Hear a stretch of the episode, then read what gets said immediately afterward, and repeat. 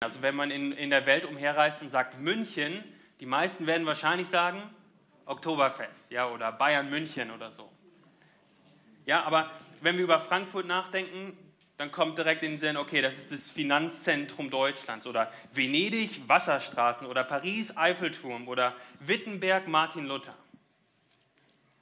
Aber manchmal haben Städte ja auch gewisse Hoffnungen, die man, die man damit assoziiert. Ja, also wenn ich einem jungen Bank Banker aus Großhadern sage, du, hast ein, du darfst ein einjähriges Praktikum in New York machen, ja, dann, dann hat er, da, da schwingen gewisse Hoffnungen mit. Ja, da kann er Karriere machen in New York.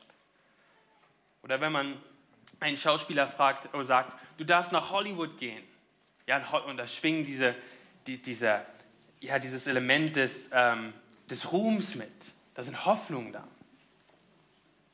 Und wenn wir jetzt in eine Zeitmaschine reinsteigen und äh, irgendwo an das Mittelmeer gehen, ähm, vor 2000 Jahren, und da äh, fischt ein, ein Israelit im Mittelmeer, und wir fragen ihn und sagen, was denkst du, wenn du hörst Jerusalem? Was kommt dir in den Kopf, wenn du hörst Jerusalem? Und die Antwort auf diese Frage ist ähm, ein ganz entscheidendes Element heute in unserem Text. Also, Matthäus 21, die Verse 1 bis 11. Matthäus 21, die Verse 1 bis 11. Als sie nun in die Nähe von Jerusalem kamen, nach Bethphage an den Ölberg, sandte Jesus zwei Jünger voraus und sprach zu ihnen: Geht hin in das Dorf, das vor euch liegt, und gleich werdet ihr eine Eselin angebunden finden und ein Füllen bei ihr.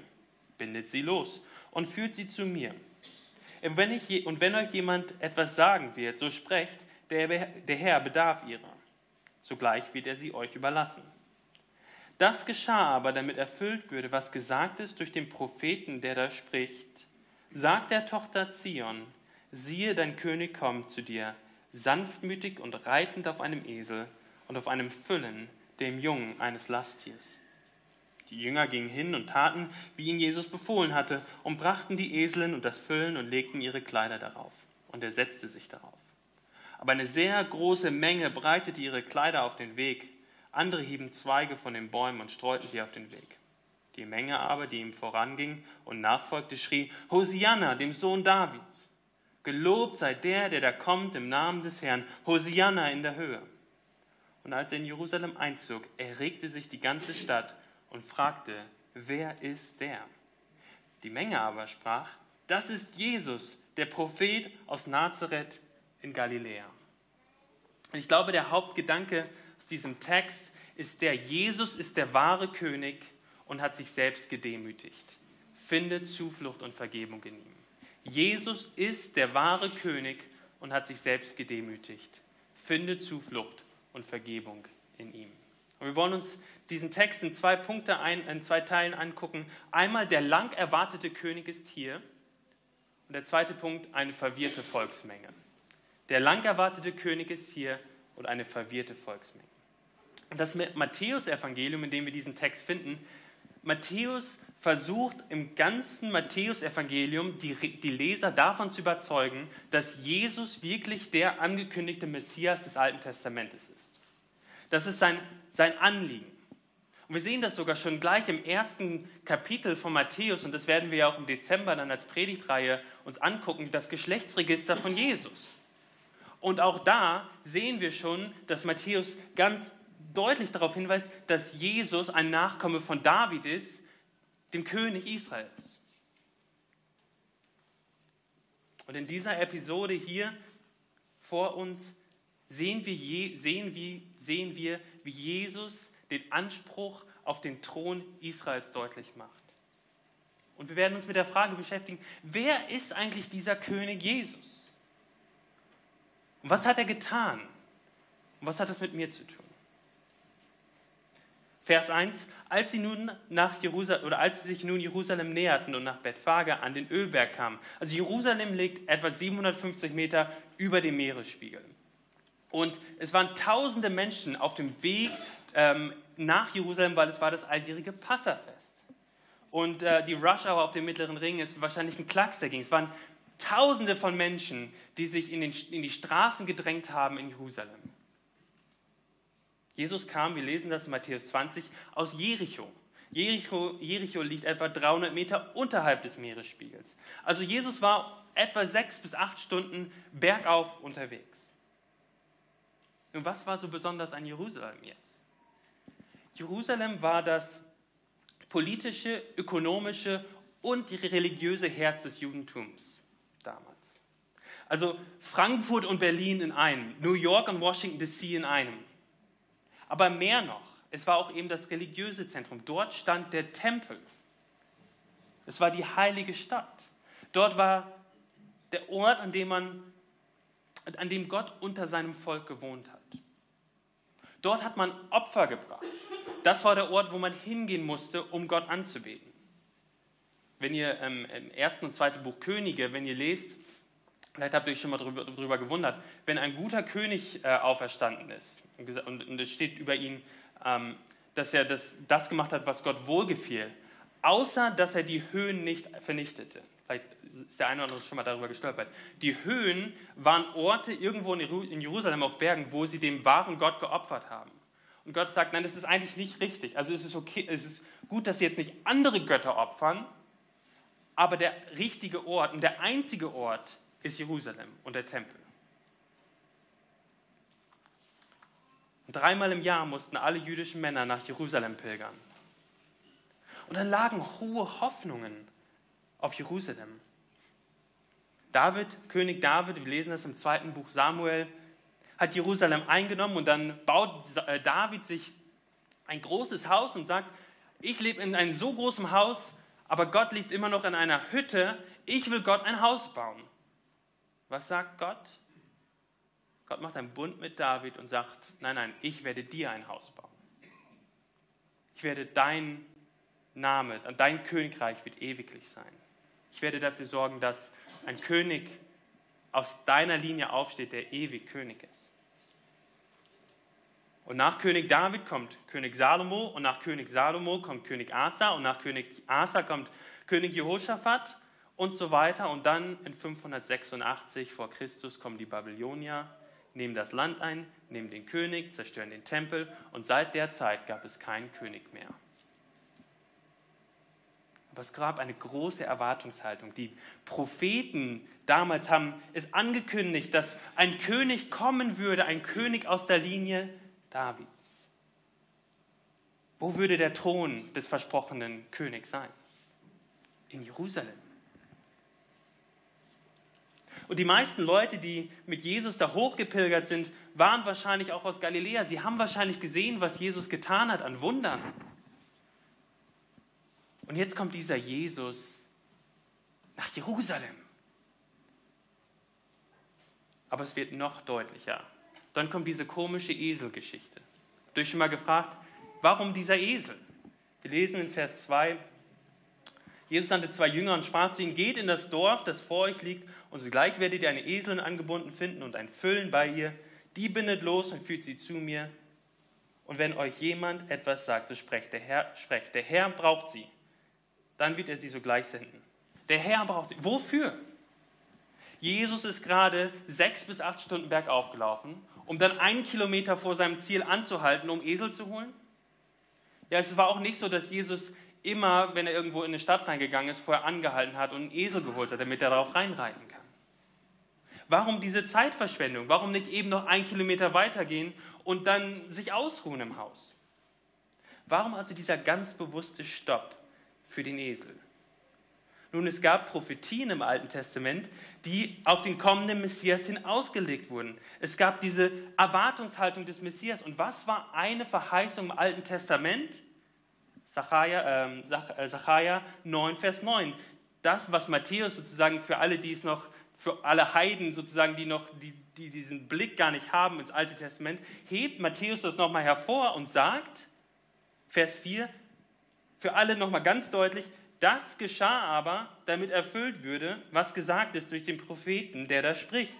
Sagt der Tochter Zion, siehe, dein König kommt zu dir, sanftmütig und reitend auf einem Esel und auf einem Füllen, dem Jungen eines Lasttiers.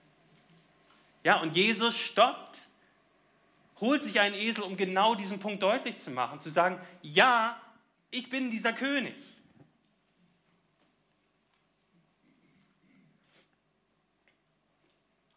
Und dann haben wir die Menschenmenge, die ruft, Hosanna, priesen sei Gott in der Höhe.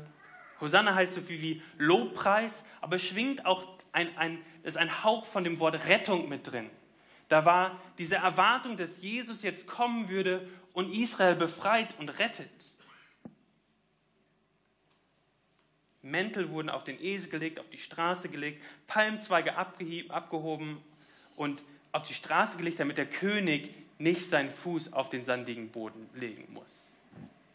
Jesus, der König, kommt nach Jerusalem. Und es ist so in, in, in so Kriminal, ähm, Kriminalshows, wo die Kamera so auf, auf, das ist eine riesen, riesen Wand und es sind überall diese roten Fäden, überall durcheinander. Ja, und die Kamera geht so von einem Faden nach unten und dann vom anderen Faden. Und auf einmal kommen alle roten Fäden bei dieser einen Person zusammen. Ja, das ist, das ist der Mörder. Auf einmal kommen alle Beweise sozusagen zusammen in der Kriminalschau. Und so ähnlich ist es jetzt hier auch. All die Fäden kommen zusammen. Ja, Jesus kommt auf einem Esel reitend. Die, die Leute ähm, äh, legen ihre Kleider nieder. All diese Dinge. Jesus kommt nach Jerusalem. Jesus ist der König. Aber es gibt keinen geopolitischen Kampf, keine übernatürliche Kraftwirkung, kein Asterix und Obelix gegen die Römer. Nichts dergleichen. Der König wird abgelehnt von den religiösen Autoritäten im Tempel, verlässt Jerusalem, geht um den Ölberg herum und schläft außerhalb von Jerusalem in Bethanien. Das ist genau das, was wir in 21, 12 bis 17 dann lesen die Tempelreinigung und dann in Vers 17. Und er ließ sie stehen und ging zur Stadt hinaus nach Bethanien und blieb dort über Nacht. Ein König übernachtet doch nicht außerhalb der Stadtmauern.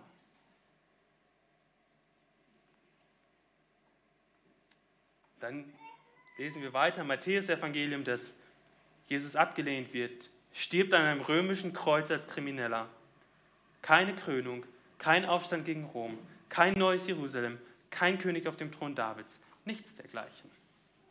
War er doch nur einer wie so vielen, die möchte gern Messias waren. Das ganze Matthäus-Evangelium ist geschrieben, um uns zu sagen, nein, Jesus ist König. Aber was für ein König ist er? Er ist ein demütiger König, ein König, der dient. Jesus ist der König, der freiwillig stirbt, den Tod eines Kriminellen, damit wir Menschen Vergebung der Sünden empfangen können. Ja, Matthäus 26 lesen wir Jesus im Garten Gethsemane und sagt, oder meinst du, ich könnte nicht jetzt meinen Vater bitten und er würde mir mehr als zwölf Legionen Engel schicken? Jesus legt sein Leben hin für uns, weil er uns liebt. Er bezahlt den Preis für unsere Sünden, die wir verdient hätten.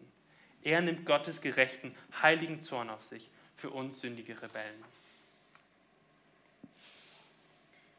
Wenn der Tod Jesu wirklich das Ende der Geschichte ist, dann wäre Jesus tatsächlich ein Möchtegern Messias, der viel gesagt hätte. Aber König Jesus ist auferstanden und er regiert.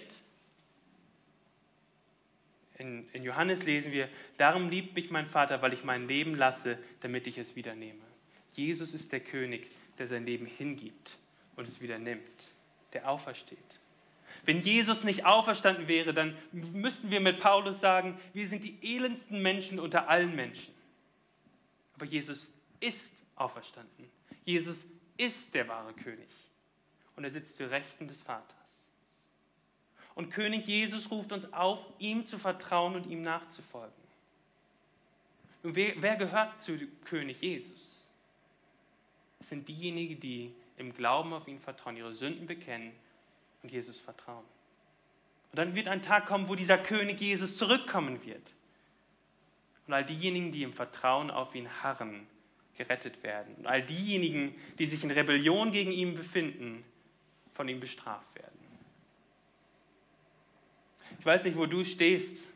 Vielleicht ähm, bist du hier und du glaubst nicht an Jesus. Und du würdest vielleicht sagen, also ich lebe jetzt nicht in Rebellion gegen Jesus, ich lebe ein, ein gutes, ein aufrechtes Leben. Aber also Jesus, der ist schon ein bisschen extrem. Aber du kannst nicht neutral sein bei Jesus. Entweder du folgst diesem König nach und bist ihm treu oder nicht. Was sind deine Wünsche und Träume in deinem Leben?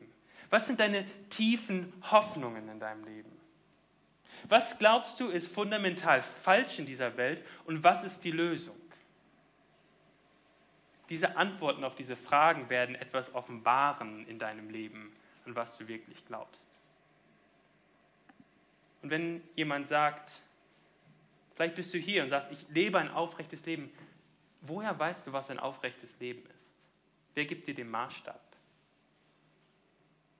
Jeder Mensch, der ein moralisches Urteil fällt, hat eine gewisse Grundlage, auf der er dieses Urteil fällt. Wenn du Jesus nicht vertraust und ihn als Grundlage hast, was ist deine Grundlage? So gibt es zwei Gruppen von Menschen, diejenigen, die Jesus nachfolgen als ihren König und die, die ihm nicht nachfolgen. Was machst du mit deiner Sünde, wenn du dein Herz guckst, die dich verklagt? Oder vielleicht nicht nur in deinem Herzen, sondern wenn du in die Jahre zurückguckst in deinem Leben, das, was du getan hast. Was machst du mit, diesen, mit dieser Sünde?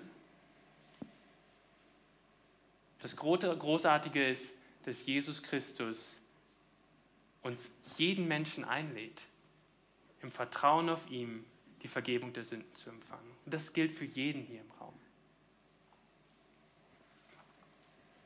Was bedeutet es für uns, die wir im Glauben stehen? Was bedeutet es, den König zu ehren und ihn anzubeten? Ich glaube, eine ganz direkte Anwendung ist, dass wir mit unserer Sünde brechen müssen. Wir können uns als Christen nicht betrinken. Wir können uns als Christen, wir können keinen Sex außerhalb der Ehe haben. Der König sagt zu uns, wie zum Beispiel Familien funktionieren. Das ist der König, ein Gebot Gottes. Der König sagt, wo es lang geht. Sagt, enthaltet euch von fleischlichen Begierden. Wir folgen einem König nach. Und lasst uns keine falschen Kompromisse schließen als Christen. Jesus ist der König. dann, wenn ich in mein Herz gucke, dann, dann sehe ich da eine Lücke. Ich sehe eine Lücke zwischen dem, was ich weiß, wie ich sein sollte und auch sein will. Und ich gucke in mein Herz und sehe, was ich in meinem Leben vorfinde. Und das passt manchmal nicht zusammen. Ich sehe in meinem Herzen manchmal, dass ich mich sorge, dass ich Angst habe.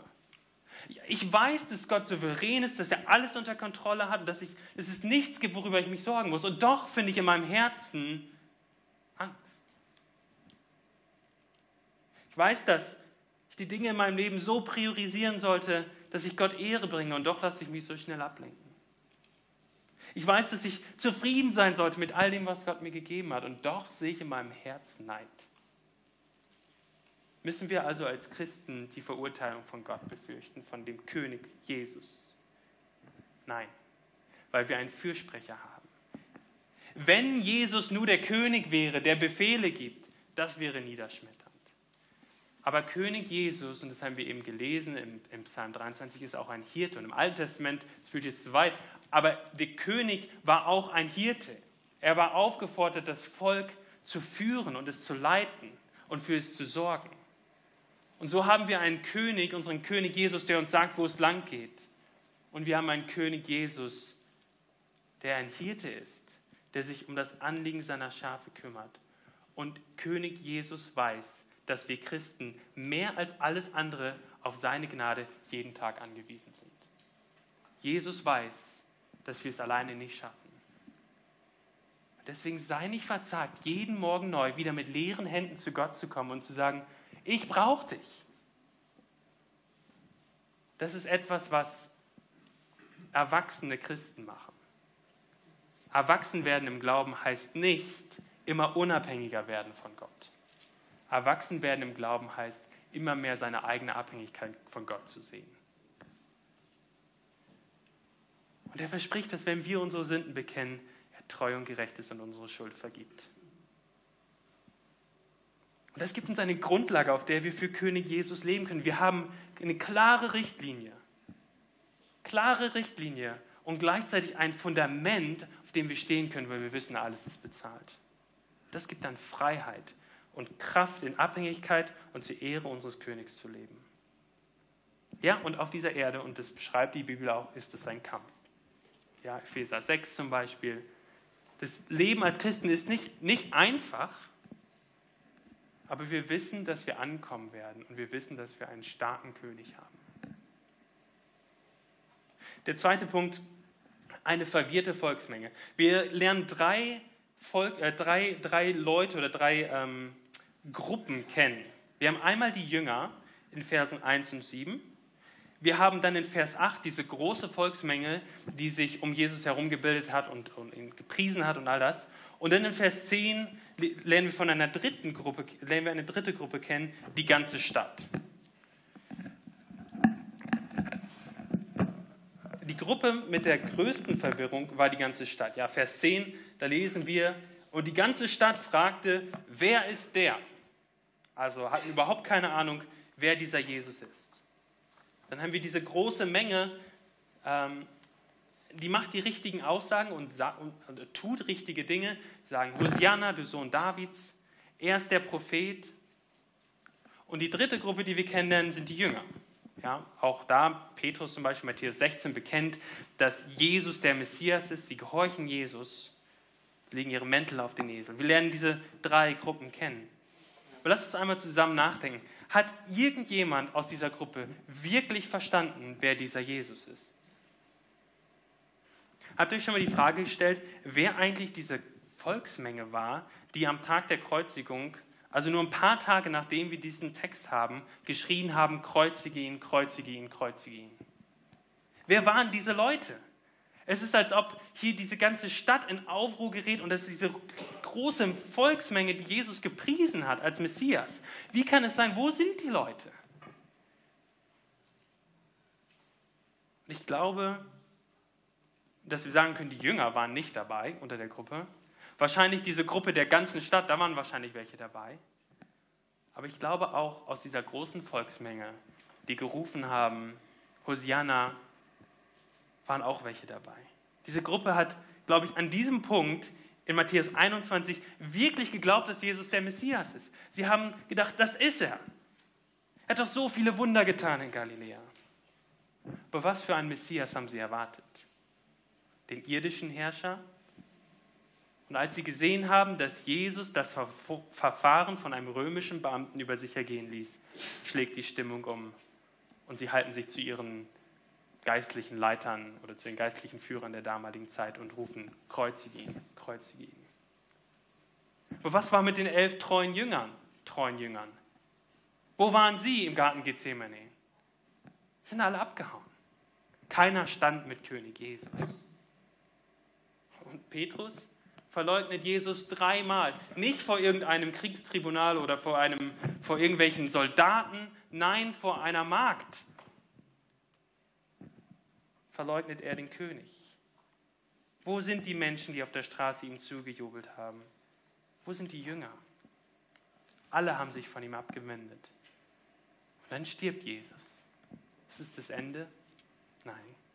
Jesus steht auf, aus den Toten auf. Wir haben darüber schon gesprochen. Aber die Frage, die sich jetzt uns stellt, ist, war es das Ende für all diejenigen, die sich gegen Jesus gestellt haben? Jesus ist auferstanden. Aber was passiert jetzt mit denjenigen, die sich gegen Jesus gestellt haben, die geflohen sind, die feige waren?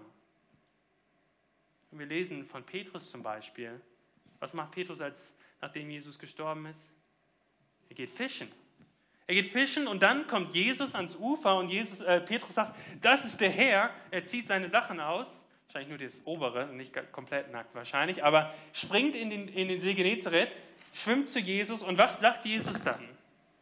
Was sagt Jesus dann? Jesus bestätigt Petrus dreimal. Weide meine Lämmer, hüte meine Schafe, weide meine Lämmer. Dreimal. Jesus macht deutlich, dass die dreimalige Verleugnung nicht das Ende war für Petrus. Und die große Volksmenge? Was lesen wir in Apostelgeschichte 2, 36 und folgende? So wisse nun das ganze Haus Israel gewiss, dass Gott diesen Jesus, den ihr gekreuzigt habt, zum Herrn und Christus gemacht hat. Als sie aber das hörten, ging es ihnen durchs Herz und sie sprachen zu Petrus und den anderen Aposteln, ihr Männer, liebe Brüder, was sollen wir tun? Petrus sprach zu ihnen, tut Buße und jeder von euch lasse sich taufen auf den Namen Jesu Christi zur Vergebung eurer Sünde, so werdet ihr empfangen die Gabe des Heiligen Geistes. Und dann weiter lesen wir, und an diesem Tag wurden hinzugefügt etwa 3000 Menschen. frage mich, wie, wie viele Leute waren Teil aller dieser drei Gruppen? Der Gruppe, die mit Jesus reingegangen sind nach Jerusalem, gedacht haben, das ist jetzt der, der die Herrschaft Israel wieder aufrichtet. Die dann so enttäuscht waren von Jesus, dass sie geschrien haben, kreuzige ihn, kreuzige ihn. Und die dann verstanden haben, was wir getan haben, ist, dass wir den Sohn Gottes gekreuzigt haben. Und Buße tun und Vergebung empfangen. Wer ist Jesus für dich? Die Leute in unserem Text hatten viele Meinungen Hoffnungen. Sie waren falsch. Ich weiß nicht, was du denkst. Vielleicht, dass Jesus ein guter Lehrer ist oder du wünschst dir finanzielle Sicherheit oder emotionale Stabilität oder einfach ein bisschen mehr Freude im Leben. Jesus ist irgendwie der meine religiöse Seite befriedigt. Das ist eine sehr gefährliche Position. Gefährliche Straße. Jesus ist der König und als König will er sein, der Herr sein und der König von deinem ganzen Leben. Wenn du Christ bist, dann ist Jesus nicht der Energy Shot, Energy Shot für dein Leben. Er ist dein Leben. Ohne ihn bist du tot. Jesus ist dein Leben. Ich glaube auch, dass wir als Christen in dieser Geschichte tiefen Trost finden können. Jesus ist der König. Punkt aus Ende. Ja, das sollte uns als Christen Freude schenken und Ruhe geben ins Leben. Jesus der Schöpfer aller Dinge ist unser König. Und er liebt uns, er hat uns vergeben. Wo auch immer du dich gerade befindest, Jesus ist König. Vertraue dich ihm an. Ich glaube, von den Menschengruppen um Jesus herum können wir lernen, dass Gott wirklich Sünden vergibt. Und vielleicht sitzt du hier und sagst, wenn du nur meine Sünden kennen würdest, wenn du mein Herz kennen würdest. Lass uns noch einmal nachdenken. Petrus hat Jesus dreimal verleugnet und er wurde wieder eingesetzt. Aber noch krasser ist doch diese Volksmenge. Sie jubeln Jesus erst zu, dann ist keiner da. Sie, Im Gegensatz, sie wünschen sich, dass Jesus gekreuzigt wird. Und Jesus vergibt ihnen. Es gibt nichts in deiner Vergangenheit, das zu groß wäre für die Güte und Gnade Gottes. Bekenne es und vertraue auf Jesus und hör die Worte, die wir so oft lesen, weil sie so wichtig und wahr sind. Wenn wir unsere Sünden bekennen, so ist er treu und gerecht, dass er unsere Sünden vergibt und uns reinigt von aller Ungerechtigkeit. Hörst du diese Einladung? Einige von uns hier, die haben vielleicht diese Hintergrundmusik des Zweifels in ihrem Leben. Sie haben Jesus die Sünden bekannt, sie folgen ihm nach, aber dieses Gefühl der nagenden Schuld geht nicht weg. Bruder oder Schwester, suche Zuflucht bei deinem König. Deine Sünden sind dir vergeben in Christus. Es gibt keinen objektiven Grund mehr für irgendein Schuldgefühl vor Gott, wenn wir Buße tun und auf Jesus, unseren Retter, vertrauen. Warum? Weil alles, was uns schuldig machen würde vor Gott, hat Jesus bezahlt. Es gibt keinen Grund mehr. Und daran haltet fest. Und ich hoffe, dass, dass wir heute gesehen haben, dass König Jesus uns eine klare Richtung gibt und gleichzeitig uns ja, diese Vergebung der Sünden zusagt. Und für Jesus war es ein Tag im Leben. Er hat alles ganz bewusst geplant. Alles kam zusammen, um den Punkt zu machen, ich bin König. Dann kam der Tag, an dem er sich freiwillig die Hände gebunden lassen hat. Und dann kam der Tag, an dem er am Kreuz starb. Und dann kam der Tag, an dem er auferstand. Und dann kam der Tag, an dem er aus dem, in den Himmel aufgestiegen ist. Und es wird ein Tag kommen, ein Tag, an dem er wiederkommen wird. Und das macht diesen kalten Sonntagmorgen zu einem außergewöhnlichen Tag. Ein außergewöhnlicher Tag, weil auch heute es die Möglichkeit gibt, zu Jesus umzukehren. Und liebe Geschwister in Christus, lasst diesen normalen, kalten Sonntag wieder eine Erinnerung sein, dass Jesus unser König ist. Der Fels im Sturm. Fliehe zu ihm und rufe zu ihm wie ein Kind.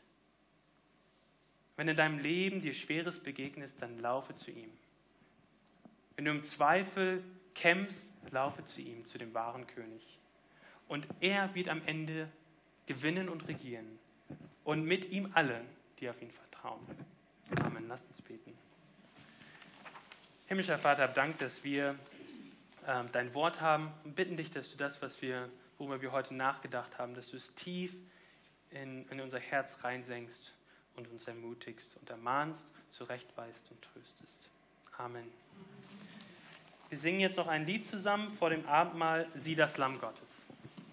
Und ähm, alle, die oben äh, Abendmahl haben wollen, können gerne runterkommen.